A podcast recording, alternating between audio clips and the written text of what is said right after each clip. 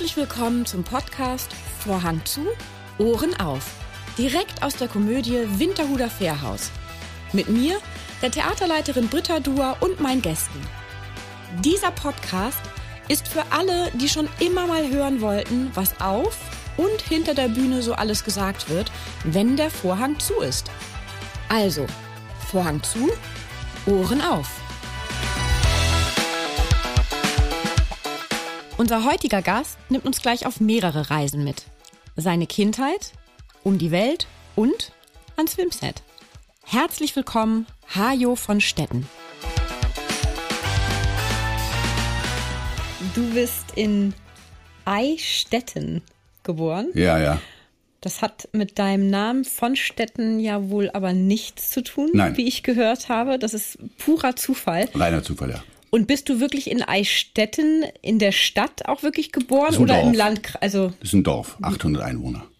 Oder damals 600 und heute vielleicht 1100. und da äh, haben die ein Krankenhaus, wenn ich so doof fragen Nö. darf? Nee. Hausgeburt.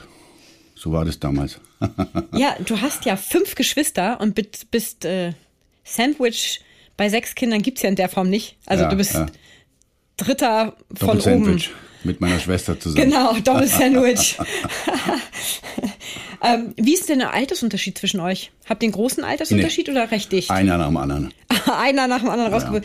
Bist du aufgrund deiner vielen Geschwister eher durchsetzungsstark oder eher hochdiplomatisch?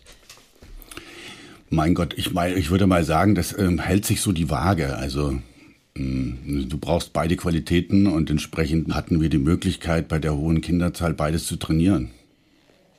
Das heißt, äh, in den richtigen Momenten weißt du, wo man besser diplomatisch vorangeht und Absolut. wenn man auf Also den Tisch haut. Meine, meine Erfahrung ist die, dass in den allermeisten Fällen, äh, sag ich mal, Ruhe und äh, sachliches Vorgehen deutlich weiterbringt als ein äh, grobes Vorgehen.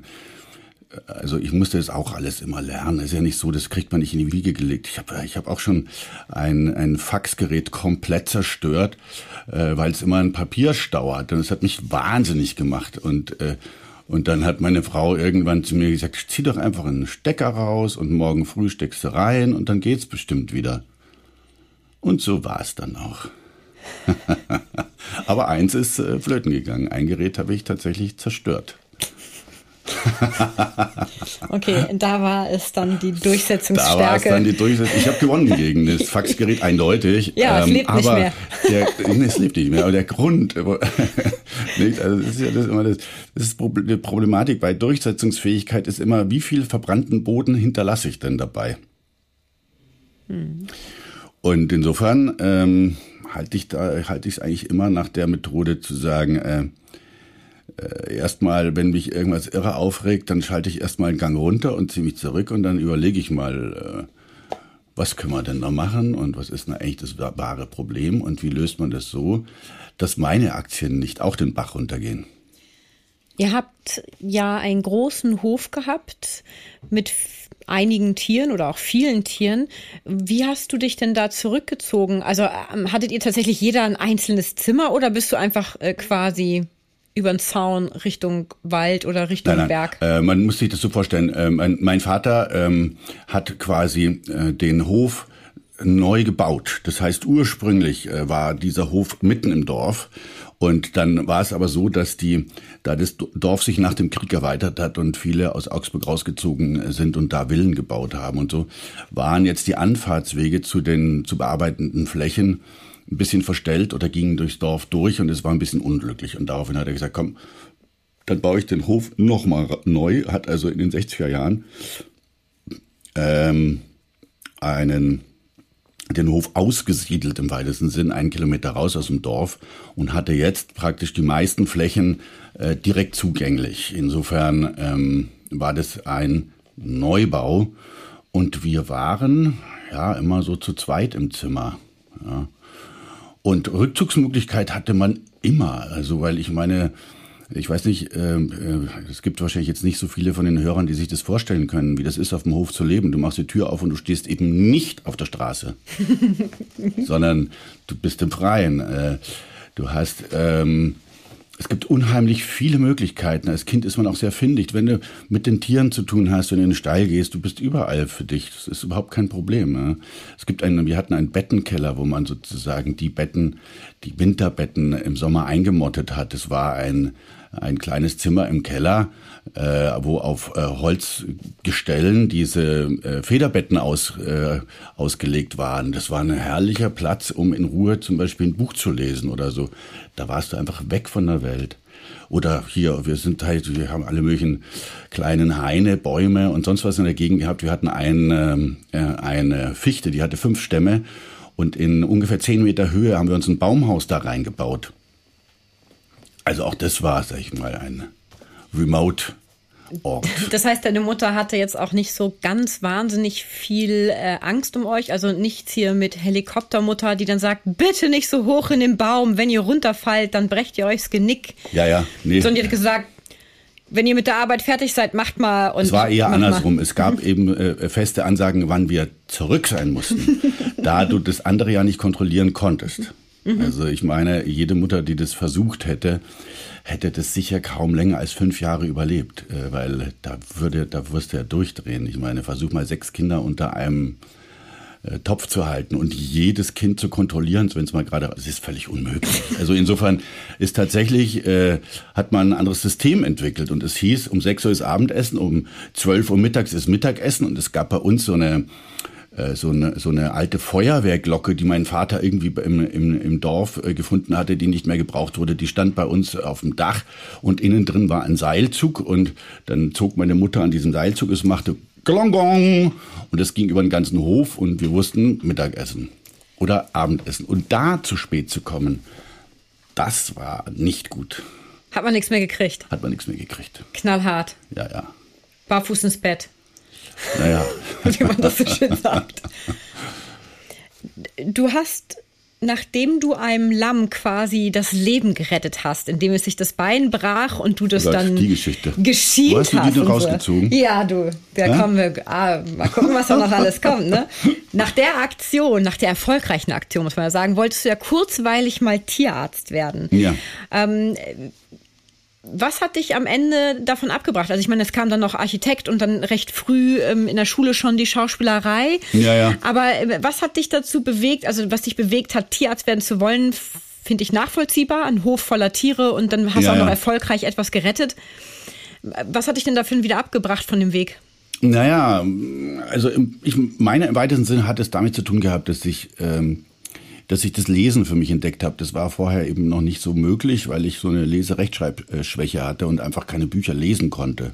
Also ich es war völlig unmöglich, weil man, ich weiß nicht, jemand, der die Erfahrung mal gemacht hat, der versteht es, weil die meisten Leute, die von Anfang an lesen können, verstehen es nicht. Wie auch das Problem ist, dass du quasi so lange brauchst, um ein einzelnes Wort zu entziffern, dass du schon vergessen hast, was vorher passiert und damit hast du keine Perspektive nach vorne.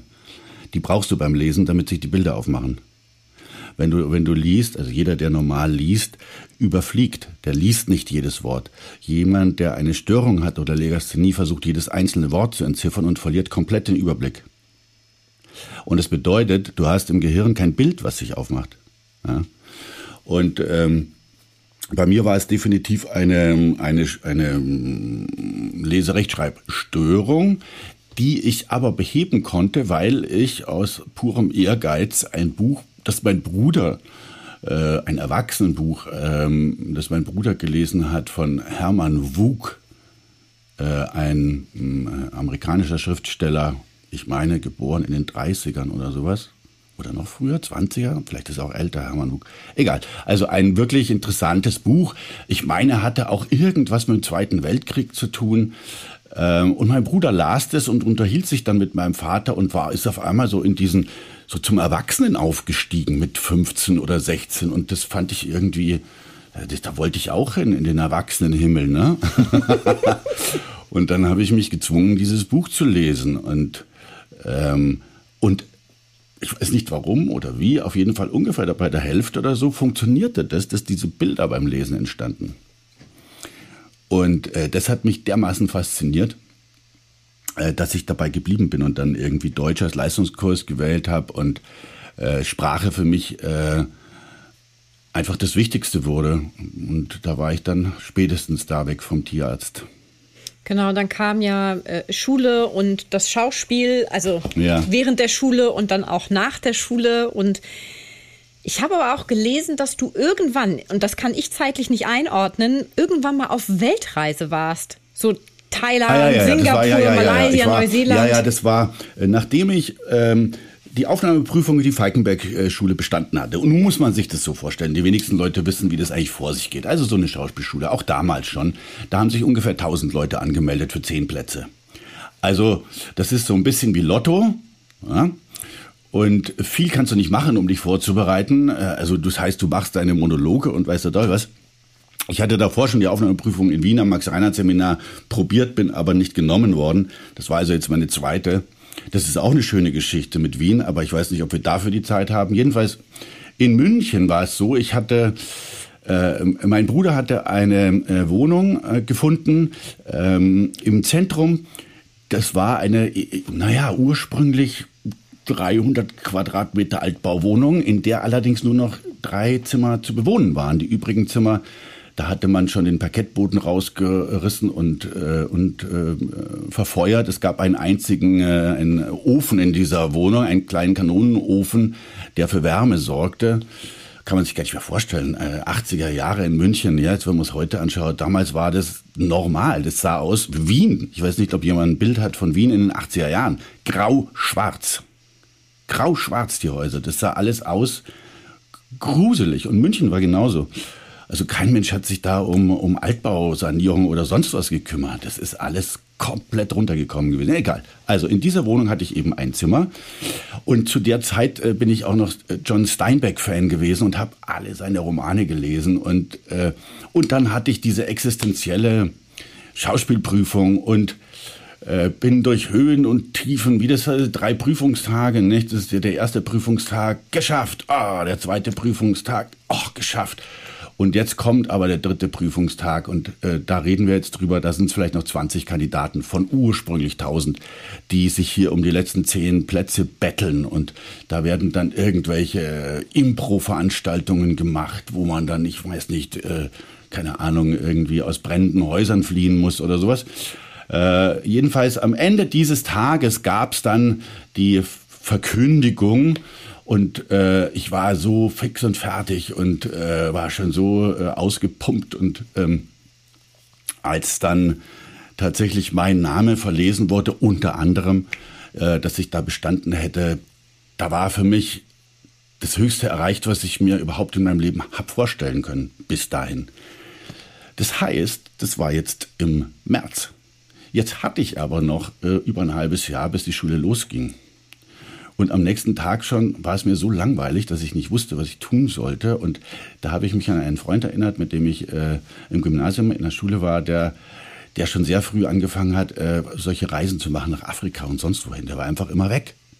Das gab es damals nicht. Heute ist das normal. Damals war das echt sensationell. Der sagt zu mir, äh, kratz ein bisschen Geld zusammen und mach so ein Round-World-Ticket. Und ich sagte, ja, so viel Geld habe ich nicht. Ich sagte, kostet nicht viel, 1500, einmal um die Welt. D-Mark damals. Ja. Das musste man in der Schweiz buchen. Da hatte man so ein Ticket und es ging dann Eastbound oder Westbound einmal um den Globus. Dazwischen hattest du allerdings auch äh, Fahrstrecken mit der Eisenbahnbus respektive oder sonst wie. Und das war bei mir äh, in, äh, in Südostasien von Bangkok nach Singapur. Da musste ich irgendwie schauen, dass ich so durchkomme. Und dann nochmal ganz am Schluss von San Francisco bis New York. Das war auch noch eine offene Stelle, musste ich schauen, wie ich durchkam. Also ich weiß nicht, ob wir so viel Zeit haben. Weite also Strecke. Äh, jedenfalls die Idee war, dass ich dachte, jetzt habe ich die Freiheit, also jetzt nutze ich sie auch. Und deswegen bin ich da losgezogen und war dann tatsächlich, ich meine, es waren beinahe fünf Monate, allein unterwegs, einmal um den Globus rum. Wahnsinn, was hat denn das mit dir gemacht? Was hat dich, was, was, was würdest du sagen, ist das Fazit, was dich diese Reise gelehrt hat?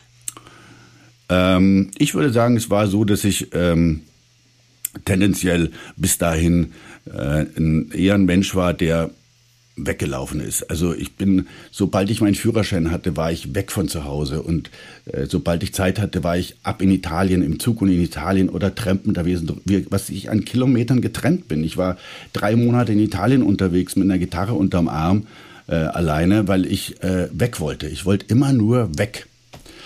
Und ähm, nach diesen fünf Monaten hat sich das für mich geändert. Danach wollte ich nicht mehr weg. Danach wollte ich wissen, wie das jetzt ist, wenn ich irgendwo bin. Ja, weil wenn man auf Reisen ist, du kommst irgendwo an, du triffst Leute, alles schön, alles äh, lustig äh, und happy und tralala. Und spätestens nach drei Tagen merkst du, die haben da ihr Leben, die arbeiten da. Es ist nicht mehr so lustig und tralala. Was mache ich denn jetzt, während die arbeiten oder so, ne? Äh, irgendwann wird einem klar, dass überall auf der Welt die Leute zu Hause sind und ihr Zeug machen. Und ähm, und ich habe ganz viele ausgefreakte, sag ich mal, Dauerreisende getroffen, die mir dann doch nicht wirklich ein Vorbild waren, weil die ihr ganzes Leben lang nichts anderes taten, als von einem Kontinent auf den anderen zu chatten und jeweils Sachen mitzubringen, die es da nicht gab, um sie da zu verkaufen. Die meisten von denen machten für mich keinen wirklich stabilen Eindruck. Ja? Und ich hatte ja die Schauspielschule vor mir, insofern ähm, hatte ich ja auch ein Ziel, um da anzukommen. Und dann äh, ist einfach, das war komplett ein anderer, ein völlig neuer Lebensabschnitt nach dieser Reise. Gibt es denn eins der Länder, wo du sagst, da bist du noch mal hingefahren, weil du es so schön fandst, oder hat das gereicht? Oh, all diese Länder ähm, einmal zu sehen. Ich habe, ähm, ich war in Thailand und es war einfach großartig. Äh, allerdings, wenn ich jetzt sozusagen die Fotos sehe, wie das jetzt ist, Chiang Mai oben im Norden war damals ein Dorf. Da war niemand. Da waren kaum Touristen, da waren nur wirklich die Hartleibigen, die dann auch mit Bergschuhen ihre vier, äh, vierwöchige Wandertouren durch diese äh, Gebiete von diesen Ureinwohnern machten. Ansonsten gab es da nichts. Und es war super schön. Heute ist es eine Riesenstadt mit Riesenindustrie für Touristen und Pipapo und so. Koh Samui war damals eine richtig remote gelegene Insel. Da kamst du nur mit so einer Minifähre hin. Da konntest du noch nicht mal stehen auf dem Schiff. Da lagst du drin und, und wurdest darüber geschippert. Und dann gab's halt diese Bambushüttendörfer. Heute ist es Hightech, ich weiß nicht was, mit eigenem Flughafen und so weiter. Also ich habe noch so eine, sag ich mal, romantisches Südostasien kennengelernt und das möchte ich gerne bei mir behalten, so wie ich es erlebt habe. Singapur in der Tat, muss ich sagen, bin ich noch ein paar Mal hingekommen, auch zum Drehen. Äh, und das Lustige war, dass als ich damals in Singapur war, brauchte ich unbedingt ein bisschen Geld. Nun hatten wir ja keine Handys und nichts. Und als ich zu Hause praktisch per Telegramm Bescheid gab, dass ich Geld brauchte, äh, war mein Vater äußerst misstrauisch, dass ich vielleicht entführt worden wäre und dass man mich versucht zu erpressen. Und jetzt musste ich irgendwelche Geheimcodes, wie heißt die zweite äh, Dings von deiner Mutter, auf, äh, mütterlicher, keine Ahnung was, also so verwandtschaftliche Fangfragen, in denen ich sowieso nicht ganz gut war. Aber wurscht, äh, äh, dieses Postamt, auf dem ich damals war, ist heute eines der teuersten Hotels in Singapur, das Fullerton. und ich war praktisch zum Drehen und war dann da in diesem Fullerton untergebracht, also ungefähr 30 Jahre, nachdem ich da in dem Postamt irgendwie mein Geld in Empfang genommen habe. Ja, lustig. Äh, Australien, Neuseeland sind auch beides äh, Länder natürlich, die nach wie vor für mich wahnsinnig spannend sind und wo ich auch zu, wieder war. Ich, also in, ich war sowohl äh, in Neuseeland als auch in Australien. Äh, von Amerika habe ich nicht wahnsinnig viel mitgekriegt. Ich habe ähm, ich hatte kein Geld mehr in Amerika. Ich musste mir mein, mein, meine Kohle so ein bisschen einteilen, weil ich, äh, ich musste, der letzte Flug von New York nach Frankfurt, den musste ich sozusagen noch kaufen und dafür hatte ich mir 250 Euro zu, äh, D-Mark zur Seite gelegt oder Dollar, ich weiß es nicht, was es war. Und äh, das heißt, mir blieben das hat ungefähr. Gereicht? Ja, ja, und äh, mir blieben ungefähr, mit meinem Budget blieben mir ungefähr 100 Dollar, um von äh, San Francisco nach New York zu kommen. Und äh, der Greyhound kostete 99 Dollar. Da hätte ich aber drei Tage lang nichts gegessen und ne, also das heißt, äh, ich habe mir einfach überlegt, ich trampe da einfach mal. Nun äh, war mir das natürlich nicht klar, dass die in äh, Amerika trampen, also eher als sozusagen Abenteuer, äh, also so, das ist so Gefahrensucher trampen in Amerika. Leute, die mal richtig eins auf die Fresse kriegen wollen, die trampen. Weil die schauen ja dauernd irgendwelche Filme, wo irgendwelche Tramper die Bösen sind. Also werden Tramper grundsätzlich von College-Studenten mit Bierdosen beworfen und mit Schlägen bedroht. Wusste ich alles gar nicht. Äh, ich bin auf meiner Tour äh, auch tatsächlich um diese Events äh, weiträumig rumgekommen. Aber Ich bin am Anfang nicht sehr weit gekommen. Also ich, das hat ewig gedauert. Ich bin auf der Pritsche von irgendeinem so Kleinlastwagen hunderte von Meilen gefahren und dann bin ich auch äh, interessant auch, weil ich dachte, sowas kann auch passieren. Ich habe Jahre später kam Schweigende Lämmer und dann ist ja dieses ganze ähm, äh, wie nennt man das, äh, Profiling, also mhm. wie sind, wer, also die, die meisten Massenmörder sind äh, 35 bis 45, weiß, haben einen Sprachfehler, sind ungefähr zwischen 1,60 und 1,70 und fahren seltsame Autos wie zum Beispiel VW Käfer. Das ist ein Profiling. Mhm. Und genau mit so einem Typen bin ich, bin ich auch ein paar hundert Kilometer gefahren. Ist ja gut ausgegangen. Ist gut ausgegangen, ja. Wie wir feststellen ich, war, müssen. ich musste mich nur, ich habe ganz oft Gespräche geführt in Amerika, das kann man sich gar nicht vorstellen. Die Leute wollten immer, immer, eigentlich immer, egal von wo, äh, von wo sie kamen und äh, welcher soziale Status, es war immer wichtig, glaubst du an Jesus? Also man hat, ich habe unheimlich viel Zeit damit verbracht, mit Leuten darüber zu diskutieren, mh, hm, was denn Jesus eigentlich ist und was Glaube eigentlich ist und so. Also die haben ja, in Amerika ist es ja, man, man denkt immer, man vergisst es immer, man denkt immer, das ist so ein aufgeklärtes Land, aber im ganz im Grunde, im tiefsten Herzen sind die einfach christliche Fundamentalisten. Punkt. Und äh, die kennen nur rechts und links, gut und böse, Sünde und gute Taten äh, und, und glauben da auch, sind davon überzeugt. Das ist ja alles ihrs. Aber wenn man das sozusagen, wenn ich jetzt als Europäer, als ich damals, ich meine, da von außen reinkam, war das für mich doch einigermaßen erschreckend hm, festzustellen, dass es äh, ihnen viel wichtiger war zu wissen, ob jemand an Jesus glaubt. Der Bildungsstand äh, äh, geografisch ist äh, prekär, würde ich mal sagen, um es nett zu sagen. Die wussten ja gar nicht, wo Deutschland ist. Die, die, für die war immer nur interessant, ist es kommunistisch oder nicht kommunistisch? Also glaubst du an Jesus und bist du Kommunist? Das sind so die, die wichtigen Begrifflichkeiten, mit denen man dann sofort einordnen kann, wo jemand liegt. So.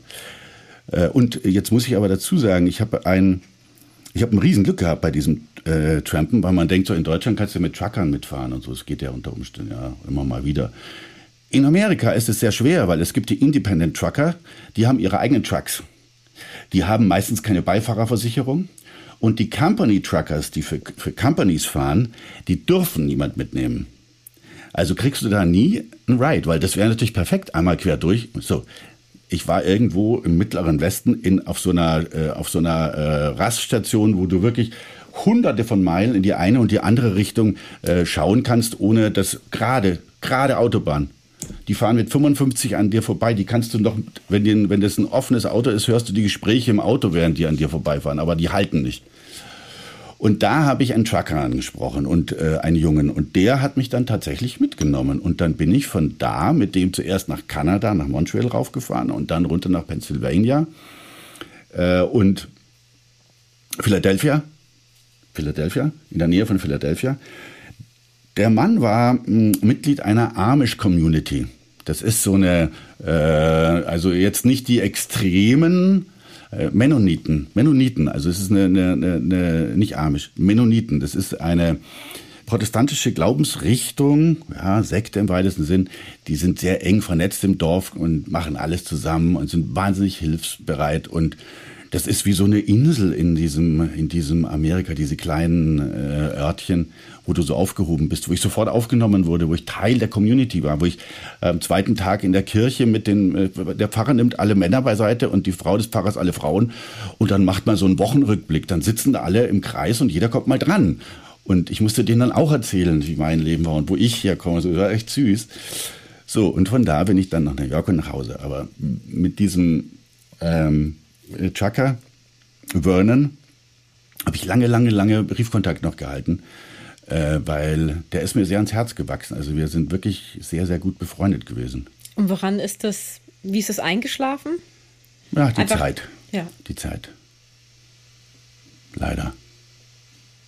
Dann kommen wir doch noch mal, wo wir jetzt wieder von New York nach Frankfurt geflogen sind, schauen wir doch noch mal dann nach Wien. Was verbirgt sich denn in Wien für eine Geschichte, als du am, dort vorgesprochen hast? Ach so, ach so, ja, Wien hat viele kleine Geschichten. Aber mhm. die, äh, die Schauspielschulgeschichte ist, äh, war wirklich sehr lustig, weil ein Freund von mir, der hatte bereits die Aufnahmeprüfung an der Falkenberg-Schule bestanden.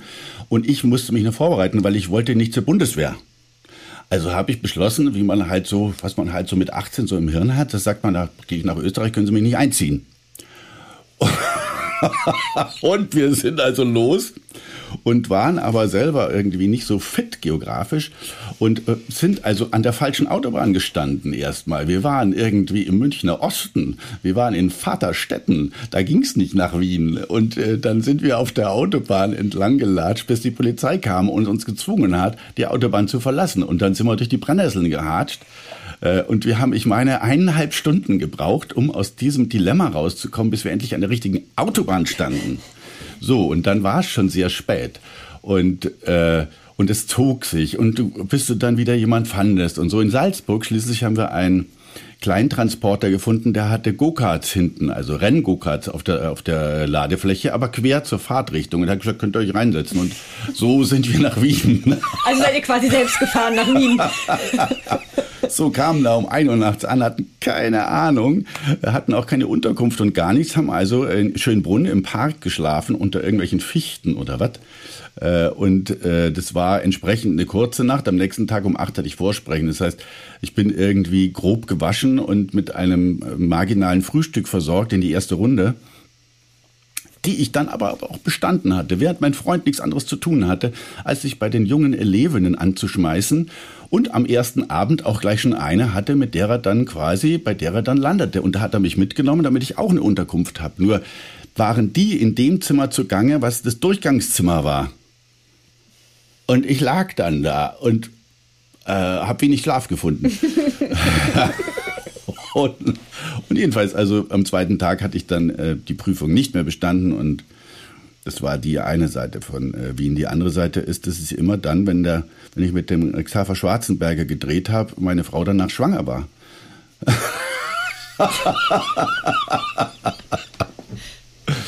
ja, war interessant. Ne? Nach, beim, ich habe dann zum, ich hab zum Xaver gesagt, bitte kein drittes Mal, weil wir wollen kein drittes Kind. Jetzt sind wir in Wien und von Wien ist es gar nicht so weit weg wenn man so ein bisschen die Augen zumacht, bis nach Rom. Ja. Denn dort hast du ja ein Jahr lang gelebt. Also nicht nur, dass du viel in Italien schon vorher warst und auch schon sehr gut Italienisch ja, gesprochen hast, ja. sondern du hast ja auch gedreht in ja. Italien, eine sehr erfolgreiche Serie. Oder war das ein mehrteiliger Film? Das weiß ich gar das nicht. Das ist eigentlich eine Reihe gewesen. Ja. 12, 90 Minuten und jedem, äh, genau. äh, jedem deutschen Produzenten oder Filmschaffenden, dem ich das erzähle, der fällt hinten mit, der, mit, dem Kopf gegen die, gegen die Wand, weil er sagt, was, 12, 90 Minuten in einem Jahr, wie haben die das denn gemacht? Sag ich, ja, die können arbeiten. Hart arbeiten. Und da hast du zu der Zeit ein Jahr lang in Rom gelebt. Da habe ich ein Jahr in Rom gelebt, ja, richtig. Wie war das? Am Anfang, muss ich sagen, äh, echt schwer. Also die ersten, die erste Woche war brutal schwer. Das kann man sich nicht vorstellen, wie laut es da ist wenn man München gewöhnt ist.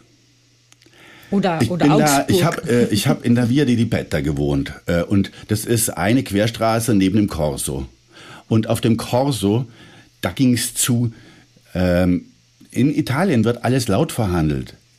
Ob die Leute sich kennen oder nicht kennen, ist ganz egal.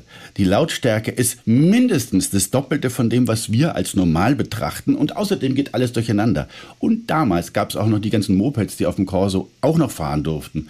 Also es war ein, es war so unglaublich. Das war so ein Over-Information Overload, ähm, dass ich, ich war völlig fertig. Und dann kam dazu, es war auch am Anfang für mich nicht ganz einfach, weil ich musste das alles auf Englisch drehen.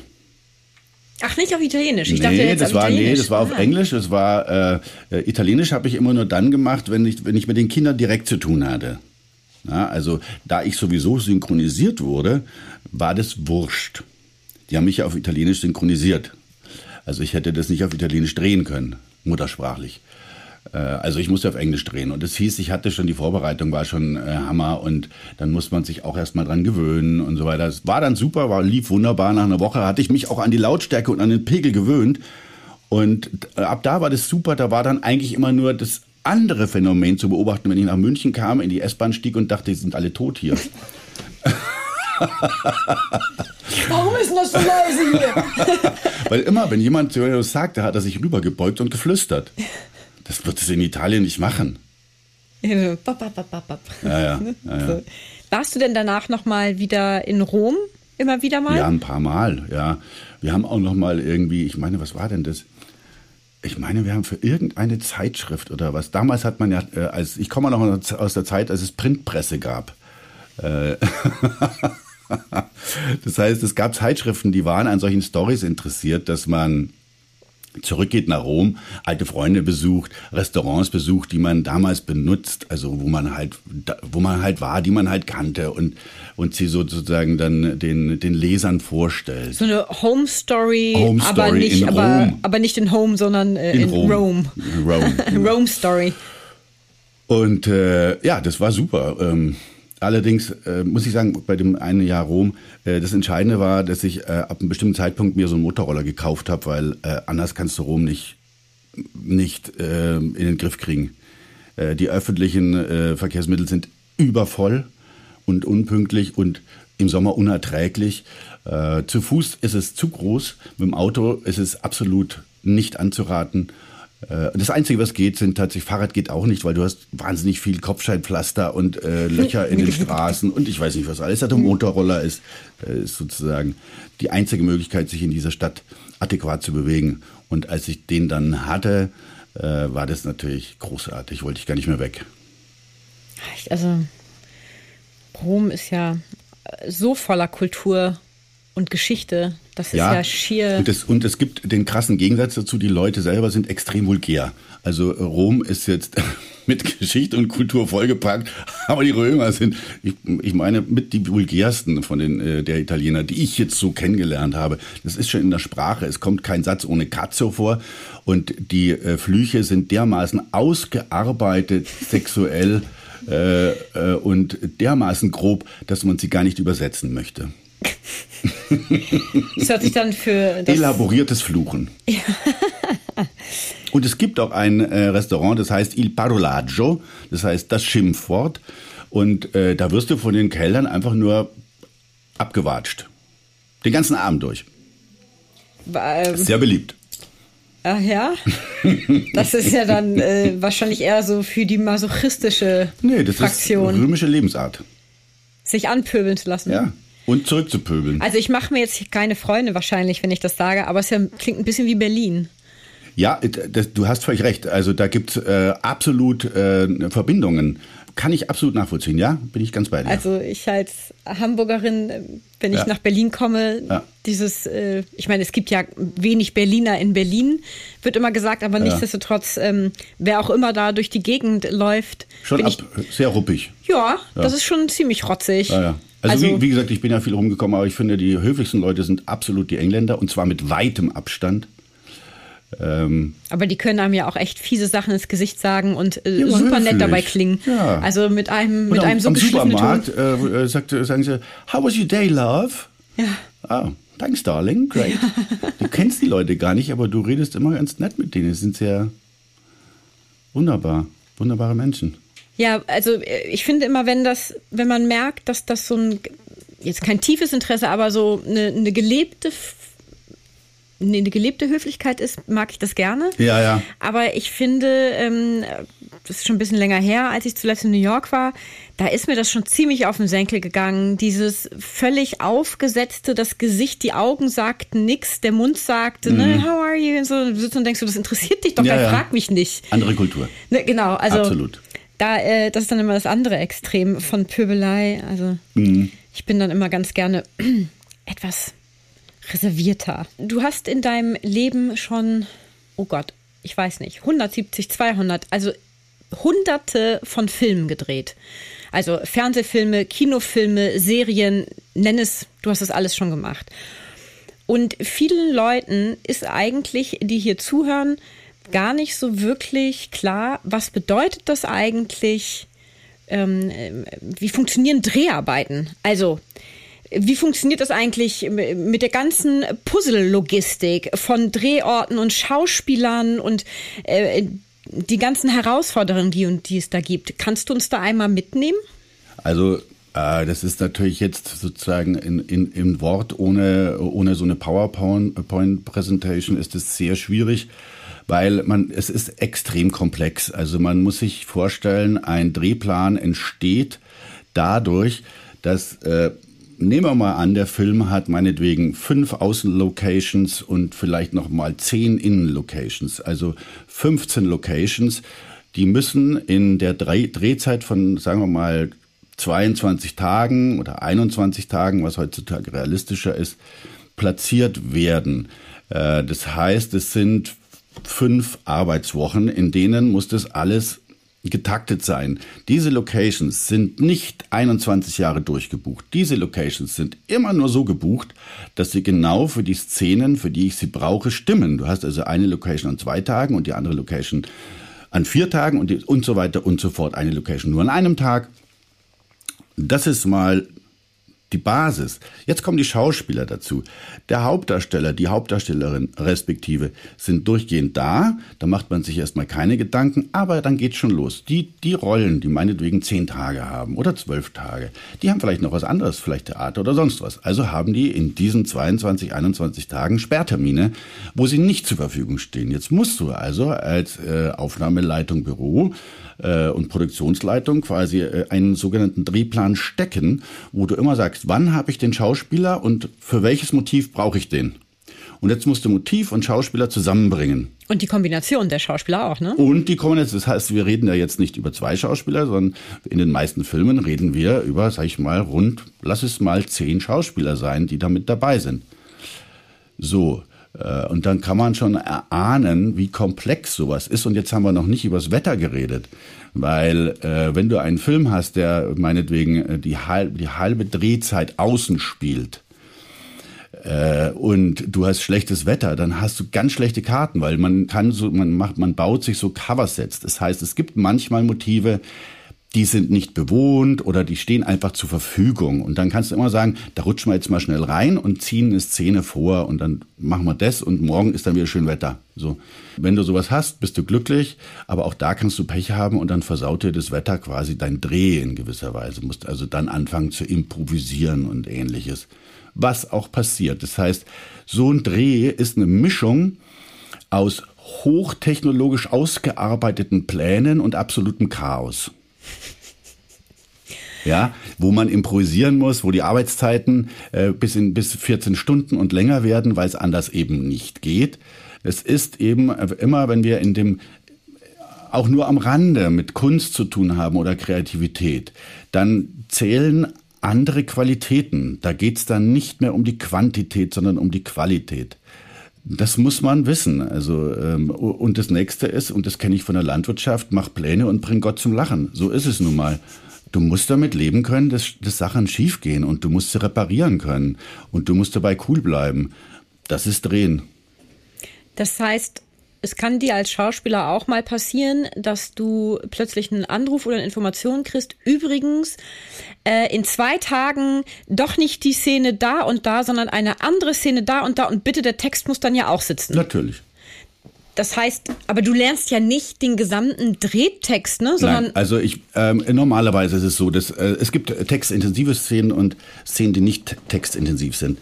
Äh, die äh, präparieren tue ich natürlich immer die textintensiven Szenen, die präpariere ich einfach auch schon vorher, weil äh, letztendlich ist es so, wenn der Text nicht hundertprozentig sitzt, ist man nicht frei im Kopf, weil äh, du weißt ja nicht, was du am Set plötzlich zu tun kriegst. Dann sollst du Jacken an und ausziehen, Joghurt essen oder Kaffee trinken oder einen Hund streicheln oder ein Baby wickeln.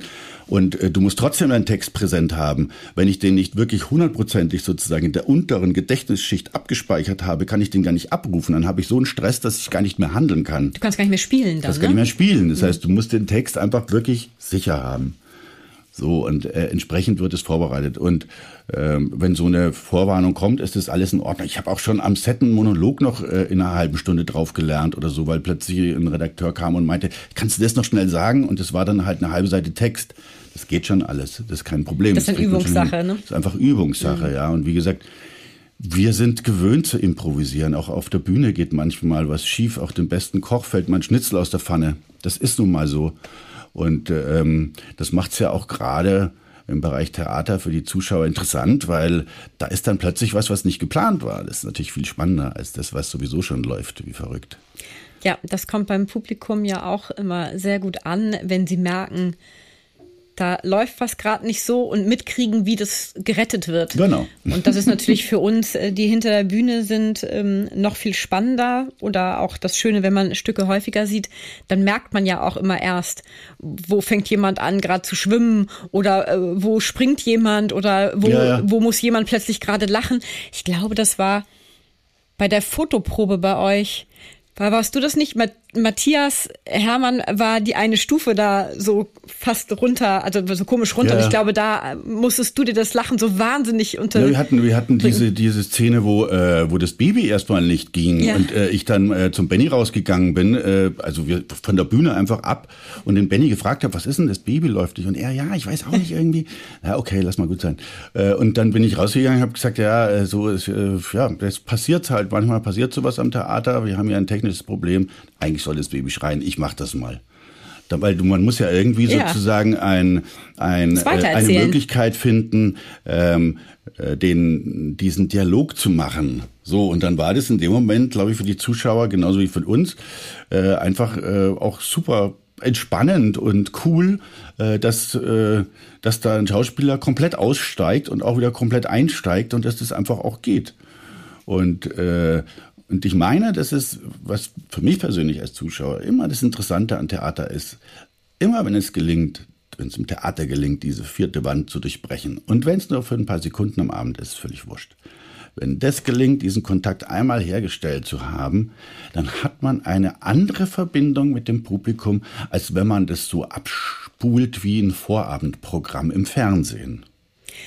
Theater ist ja immer lineal, also linear du fängst halt an, spielst die Szene, spielst ja. die Emotion, spielst das nächste. Also du spielst ja eine Geschichte von, sagen wir mal, A bis Z.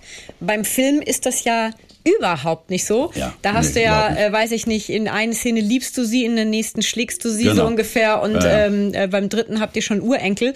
Da ist es tatsächlich die Vorarbeit ähm, und eine gute Zusammenarbeit mit einem Regisseur, die einem ähm, da äh, hilft, dran zu bleiben, weil für die Figur, handelnden Figuren ist das Allerwichtigste sozusagen die handelnde Energie. Und die muss für die Szene stimmen. Egal, ob der, die Figur hat also der Schauspieler hat nicht das erlebt, was Sie oder ihr im Film gerade gesehen habt, sondern der steigt völlig kalt in diese Szene ein. Äh, und alles das, was für den Zuschauer auf der Hand liegt, auch emotional auf der Hand liegt, liegt für den Schauspieler absolut nicht emotional auf der Hand, weil er kommt aus einem völlig anderen Bereich raus. Das heißt, das Einzige, was stimmen muss, ist die handelnde Energie. Das heißt, die Höhe der handelnden Energie muss immer zusammenpassen mit der Szene davor und danach. Und das ist eigentlich die wirklich knifflige Geschichte, die es gilt zu lösen, damit man als Zuschauer quasi einem emotionalen Faden folgen kann. Genau, das, was man auf der Bühne tatsächlich eins zu eins da, verfolgen da kann. Genau. Ne, das ist ja der Spannungsbogen, den kann man ja wirklich äh, einfach äh, zusammen erleben mit dem Schauspieler. Genau. Und äh, beim Film, und davor habe ich halt auch äh, vor allem im Fernsehen so große Hochachtung, dieses Szenen erarbeiten oder Szenen anfangen zu drehen und naja, und du musst plötzlich heulen. Ja, also du ja. musst plötzlich da, weiß ich nicht, den, den Tod von irgendjemandem also spielen. In Liebesszene ist das gleiche. Die meisten, oh, da hast du aber tolle Frau geküsst. Ja, aber dabei haben 50 Leute zugeguckt und drei davon waren so nah dran, das möchtest du nicht haben. ähm, so, ja, also ja. nur ja, keine um Romantik, ja. Das ist absolut nicht romantisch. Das hat damit gar nichts zu tun. Äh, das ist einfach eine Form von Handwerk, die man da beherrschen muss, weil sonst die Sache einfach nicht funktioniert. Das wird dir jeder Koch erzählen, äh, dass manche Sachen ähm, nicht ganz so appetitlich sind, wenn man sie zubereitet, sehen aber dann hübsch aus, wenn man sie isst. Genau, und das ähm, hast du sehr schön gesagt. Das äh, ist ja beim, ähm, beim Schauspiel ähnlich, ne? dass da äh, keiner hört im Nachhinein, dass in der Kussszene gesagt wurde, dreh deinen Kopf mehr oder genau. also oder äh, beziehungsweise bei Fotos ist es ja auch häufiger so, ähm, wenn man selber mal Bilder von sich gemacht hat und äh, auf dem Stuhl sitzt oder so, dann weiß man, was es eigentlich bedeutet für ein Model anders zu sitzen, weil die sitzen einfach nicht auf dem Stuhl, sondern man muss halt eben so sitzen, dass nichts irgendwo ähm, komische genau. Dellen wirft. So also es ist, es ist eigentlich total unbequem, wie ja. die Leute oder oder wenn man ähm, zusammen Fotos macht und äh, innige Fotos versucht mhm. zu machen, dann drückt man halt eben nicht Wange an Wange. Das sieht nur so aus, aber wenn man Wange an Wange macht, dann sieht, sieht keiner mehr gut aus. aus. Ja. Ne? Sondern ja. es ist eher so, wenn man dazu guckt, in dem Moment, wo es entsteht, denkt man nur, alter Schwede, ist das mhm unnah. Also ja, wie ist, gestellt ist, ist, es ja auch. Es ist gestellt. Es ist eben, ne? das, dass man gestellt ist, so aussehen lässt, als wäre es natürlich, das ist die Arbeit. Und einen kleinen Mythos würde ich gerne noch ausräumen. Die meisten Leute sagen, ja, Film ist doch kein Problem, kannst ja immer wiederholen. Ja, aber der Punkt ist, wenn du jetzt irgendjemand an Set einlädst und sagst, ist ja kein Problem, kannst wiederholen, der kriegt ja schon das erste Mal nicht hin. Und wenn er das erste Mal nicht hinkriegt, kriegt er auch kein zweites Mal zustande.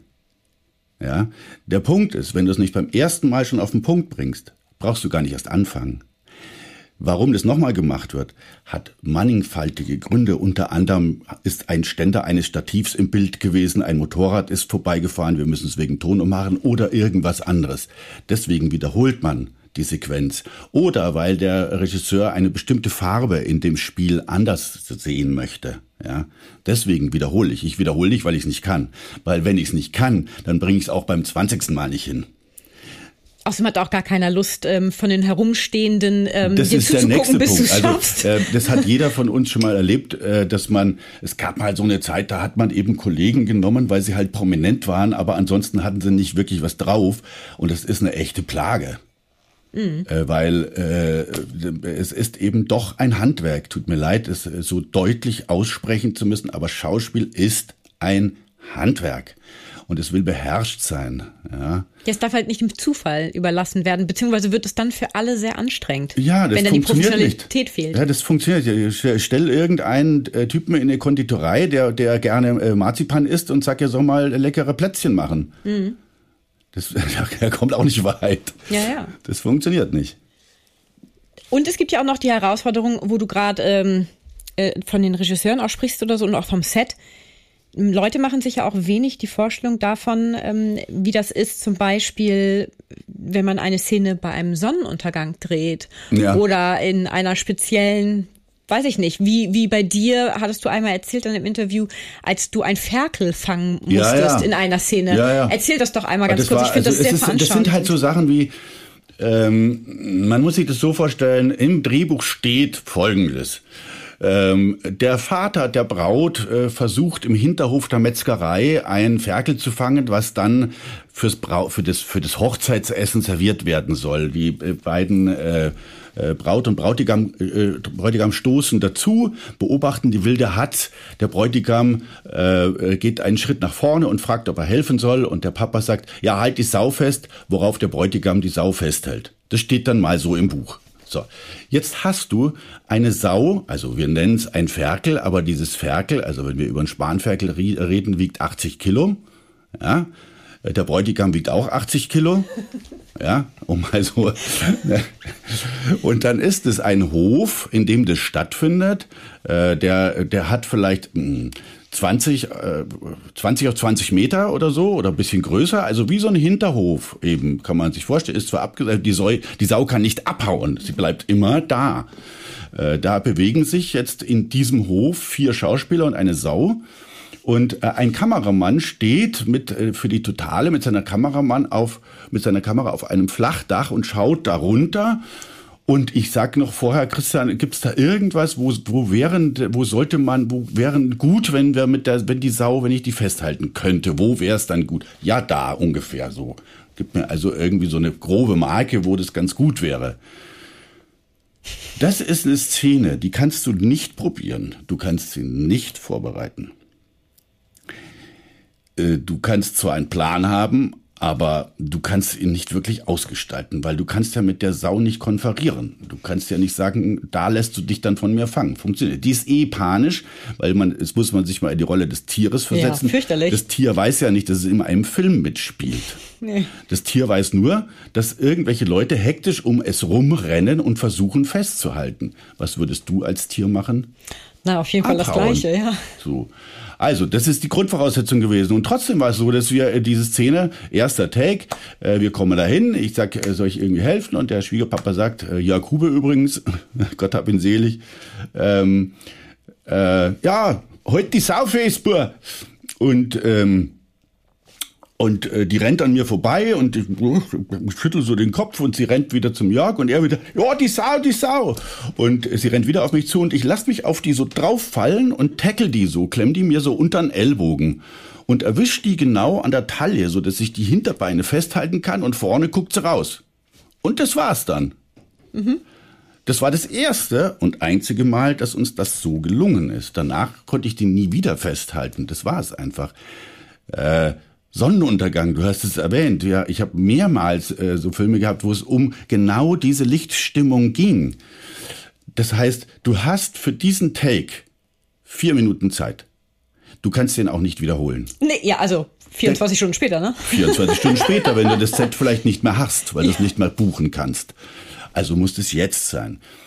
Äh, es gibt jetzt ein paar Möglichkeiten, das zu machen. Entweder ist es super gut präpariert. Also wir haben das in einem Fall äh, mit einer äh, Probe vorher gemacht. Es wurde alles, alles genau geprobt mit Kameramann. Der hat genau gesagt, da seid ihr und dann steigst du das Floß und dann paddelst du weg und dann musst du aufpassen, so und so wegen der Sonne und und dann drehst du, es war äh, Sonnenaufgang im Übrigen, vier Uhr morgens, oh Gott, grauenhaft. Und das andere war irgendwie ähm, ein Kinofilm, den der ähm, äh, Gabriel Barilli gedreht hat mit der Lisa Martinek und mir in den Hauptrollen. Und da ging es darum, dass ich mit einem VW Käfer Cabrio äh, so romantisch im Sonnenuntergang irgendwie so vorfahre an so einer und sie steigt dann aus und ich lade dann aus diesem Käfer so, so eine Stahlstangen aus, an denen hängen so Lampignons, so bunte Kerzen, also bunte Beleuchtung eben und dann gibt's auch noch ein, dann mache ich das Radio an und es spielt ein Lied und wir tanzen im Sonnenuntergang. Ist ja ganz hübsch, ne?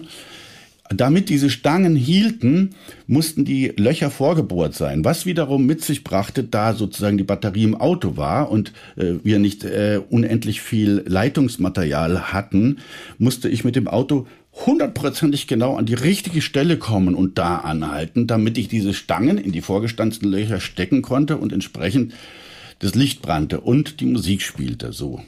Und, äh, und da gleiches Spiel. Also fährst hin, passt, Szene spielt, bravo, ja, war's, Sonne geht unter. Äh, Glück gehabt. Glück gehabt, weil ey, äh, 10 Zentimeter mit dem Auto zu weit nach vorne oder zu weit zur Seite und dann passt es schon nicht mehr. Ja, gibt ja viele Möglichkeiten, so eine Szene, dass die schiefgehen kann. Genau, also, genau. Also insofern, auch von der anderen Seite ist, aus. Das ist auch also. wieder das, was quasi an dem Beruf, egal ob Theater oder Film, auch Spaß macht, weil es sind natürlich auch immer, man stellt sich sozusagen als menschliches Wesen dem Chaos und zwar mit breiter Brust. Und äh, das ist für mich eine Erfahrung, die ich sehr, sehr schätze, weil es einen dann doch immer wieder so ein bisschen demütig macht gegenüber dem Weltgeschehen als Ganzes und dem eigenen Leben und dem Leben der Mitbürger.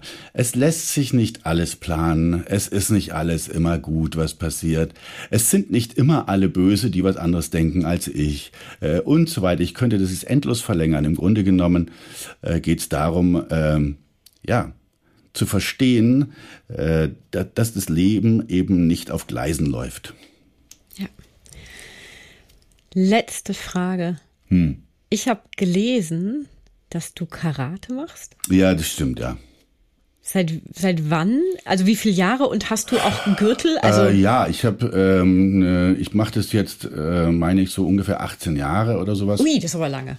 Und habe jetzt tatsächlich im Dezember mein mein Schwarzgurt gemacht. Das ist ja die höchste Stufe. Ja, also es gibt im Karate keine höchste. Es gibt sozusagen nur den Unterschied zwischen Schüler und Lehrer und der beginnt mit dem Schwarzgurt. Also mit dem Schwarzgurt äh, betritt man quasi die, die, die, ähm, die Seite der Lehrer und verlässt die Schülerseite. Das ah, ist okay. eigentlich das Interessante dabei.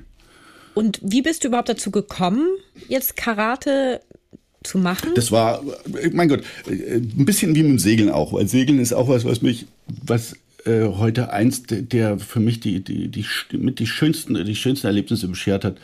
Ähm, das war so, dass ich, mich hat das immer interessiert. Also, ähm, äh, wie hieß denn das, diese Serie mit Dave Carradine, nicht? War das David Carradine? Kung Fu, meine ich. Mhm. So eine mhm. Western-Serie, mhm. wo er mhm. dann immer als Kung Fu da, mit seinem Kung Fu immer die Leute entwaffnet hat und sowas. Und schon als Kind fand ich das wunderbar. Ganz toll. Ist auch eine tolle Serie.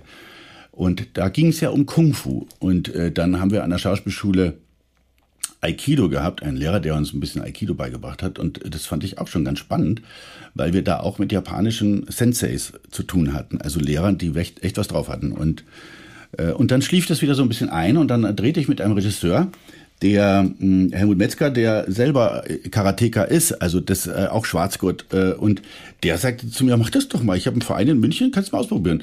Und da bin ich da eingestiegen und seitdem mache ich das regelmäßig, zwei bis dreimal die Woche. Und äh, hier äh, in Hamburg trainiere ich in diesem kleinen Gärtchen und mache da jeden Morgen meine Katas und ähm, und Katas sind Übungen? Katas sind sozusagen technische Abfolgen von äh, von äh, Blocks und Schlägen, die, man muss sich das vorstellen, die Überlieferung im Karate war, es, es war nicht schriftlich, weil Karate war verboten. Also man durfte sich, man durfte das nicht äh, machen. Also haben die Lehrer, die das damals weitergegeben haben, diese Techniken in so eine Art Tanz eingeflochten. Das heißt, äh, Bewegungsabfolgen, Technikabfolgen von Blocks und äh, Techniken äh, zum Angriff, die zusammengebaut wurden in eine sogenannte Kata. Und da gibt's jetzt sozusagen leistungsmäßig abgestufte Grundcutters und dann Hochcutters. Die Hochcutters sind entsprechend komplexer und äh, deren die Techniken, die da angesprochen werden, sind auch vielfältiger und komplexer als die Techniken in den Grundcutters. Ja.